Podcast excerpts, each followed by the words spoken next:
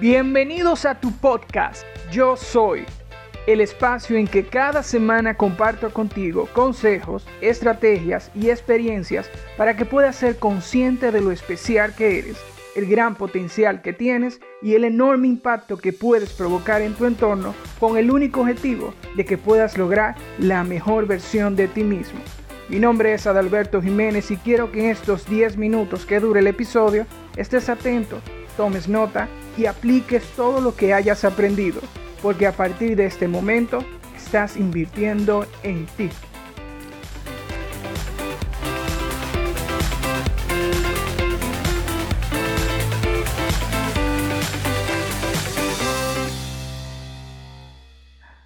Hola nuevamente a todos los oyentes.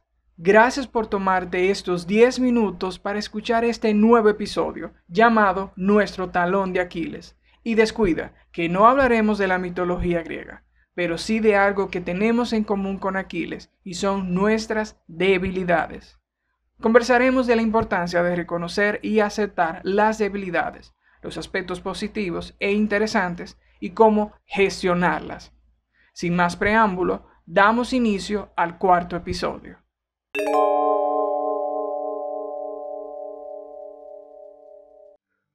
Uno de los factores más difíciles de admitir son nuestras debilidades, y en la mayoría de los casos lo proyectamos en nuestra mente como un dolor, una desilusión de nosotros mismos o como un error de fabricación.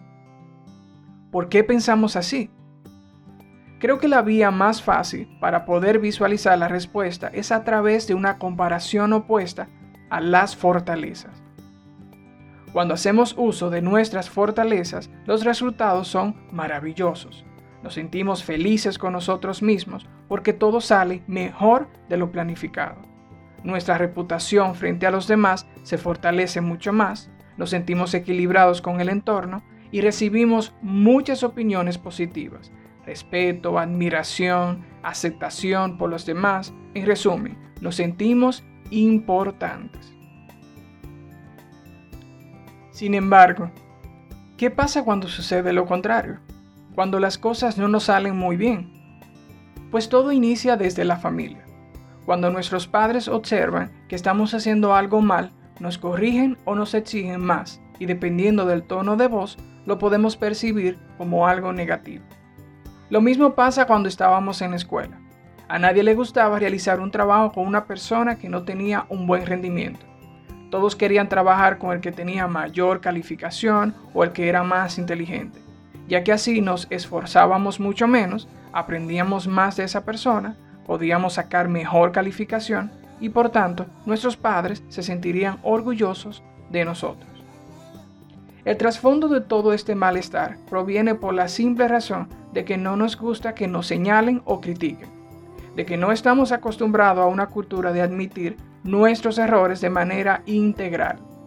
Porque estamos tan acostumbrados a que todo siempre nos salga muy bien, a no equivocarnos. Y es que cuando sucede algo fuera de la ecuación, esto provoca un triple choque.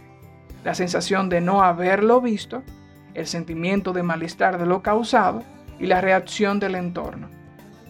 De una forma u otra, trabajamos de manera inconsciente para evitar situaciones similares en el futuro. Ahora bien, muchos pensarán que es muy difícil identificar el lado positivo a las debilidades. Pero si te digo que gracias a nuestros puntos débiles es posible determinar cinco factores positivos de manera indirecta. Estos son 1. Convivencia. Las debilidades nos atan a tener una convivencia con nuestro entorno. Por ejemplo, una de las fortalezas de Juan es desarrollar sistemas informáticos, pero una de sus debilidades es que no es muy bueno con los idiomas, especialmente con el inglés. Y para un informático eso es imprescindible, porque la mayoría de los materiales y recursos están en ese idioma.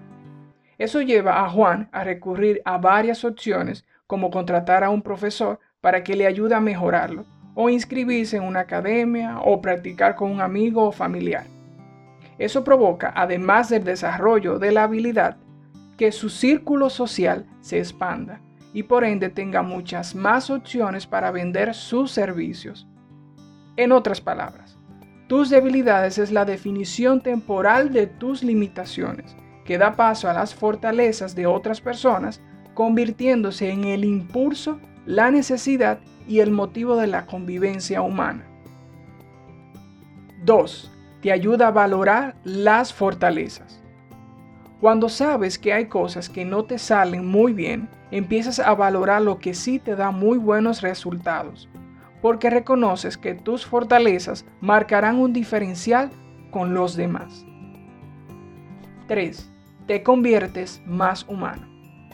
Si no tuvieras puntos débiles, nos atreveríamos a pensar que fuéramos dioses.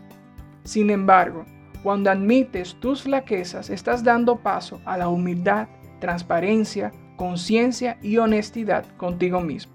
Estás creando un vínculo de equilibrio y desarrollo de madurez que te ayudará a ser más realista con tus metas y tu entorno. Hacer lo contrario provocaría un efecto totalmente dañino a tu salud, bienestar y a tu personalidad. 4. Las debilidades son relativas.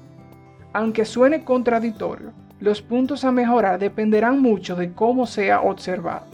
Por ejemplo, puede que Juan determine que su debilidad mayor sea no poder pronunciar las palabras como un nativo estadounidense, pero para Pedro la pronunciación de Juan es perfecta.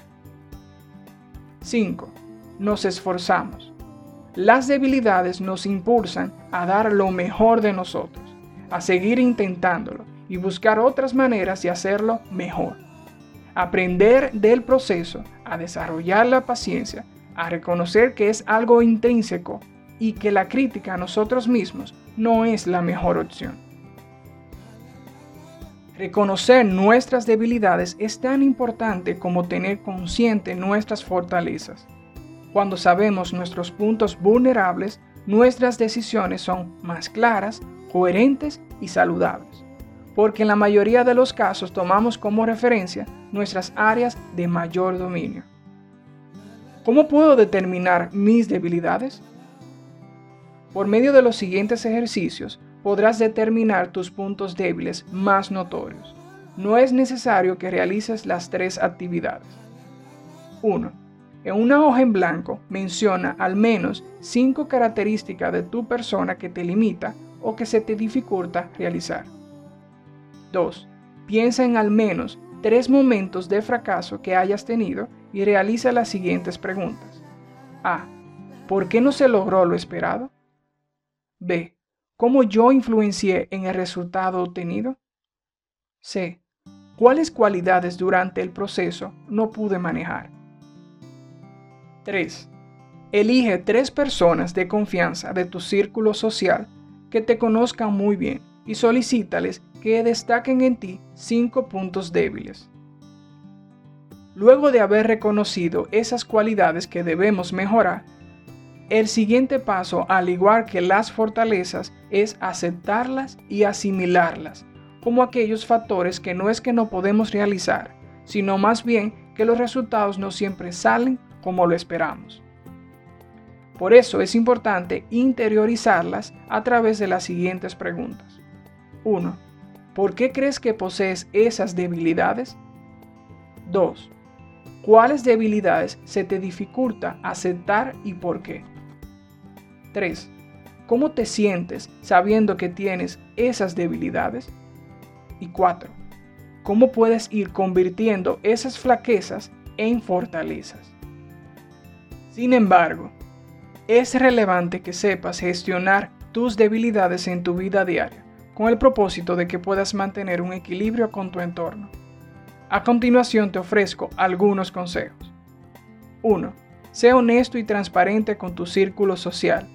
Así todos estarán conscientes de tus debilidades. 2. Evita asumir compromisos que estén relacionados al uso de habilidades que no son tu fuerte. 3.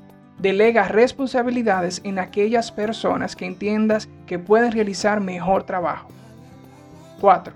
Si te lanzas a ejecutar proyectos personales o profesionales, Procura que tus compañeros de trabajo sean más talentosos que tú en aquellas áreas que no tengas buen dominio. 5. Proponte a mejorar aquellas debilidades que son muy significativas para ti, al menos una cada dos meses. Quiero dejarte una frase muy interesante del francés Jacques Benivosu. La más peligrosa de todas las debilidades es el temor de parecer débil. En conclusión, nuestras debilidades delimitan nuestro rol en la sociedad, pero nos ayudan a esforzarnos más, a ser más humanos y a incentivar la madurez en nuestro diario vivir, abogando por la permanencia de la convivencia humana. Esto ha sido todo en este episodio. Espero realmente que te hayas conectado, porque lo elaboré de manera muy cuidadosa y especial para ti, ya que es un tema un poco delicado de gestionar. En el próximo capítulo hablaremos de las motivaciones. Hasta aquí ha concluido este episodio. Espero que te haya gustado, que hayas aprendido y que tengas todo el entusiasmo para aplicar esos conocimientos.